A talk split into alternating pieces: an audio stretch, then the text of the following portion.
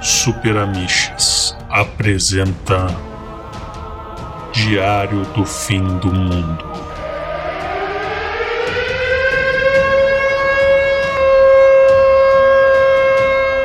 Não existe a menor possibilidade do número de infectados declarado pelo Ministério da Saúde ser real.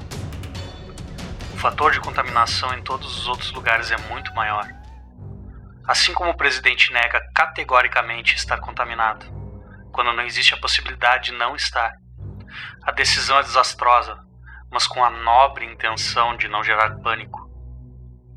A população média não faz ideia do que enfrenta, até porque ninguém faz ideia do que enfrenta. A Organização Mundial de Saúde não sabe dizer a extensão e nem afirmar categoricamente quais são os efeitos do vírus. Até onde se sabe, em cinco meses podemos ter os que vieram a óbito saindo da terra e nos perseguindo nas ruas. Empresas sem escrúpulos inflacionam absurdamente álcool gel, se aproveitando da desinformação dos consumidores.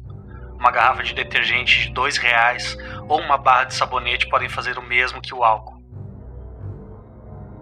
O vírus pode estar mudando nesse exato momento, ficando mais ou menos resistente.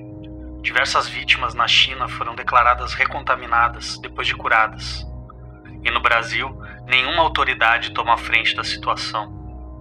As nossas fronteiras continuam abertas a locais de extremo foco, mas a Venezuela está trancada. Em meio a isso tudo, a classe média desperta e chama aos panelaços pelo impeachment do presidente que jamais deveria ter sido. Os mesmos ignorantes que esvaziaram as prateleiras de supermercado e estão em quarentenas top pedindo teleentrega.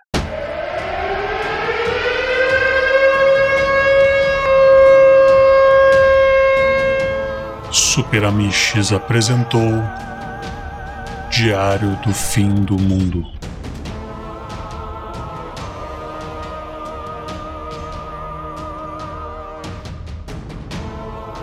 Essa é uma obra de ficção.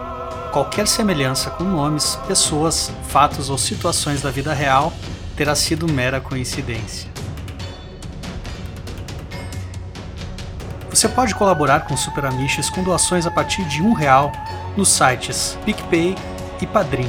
Acesse app.picpay.com barra user barra superamiches para doar através do PicPay e www.padrim.com.br barra superamiches para doar através do site Padrim.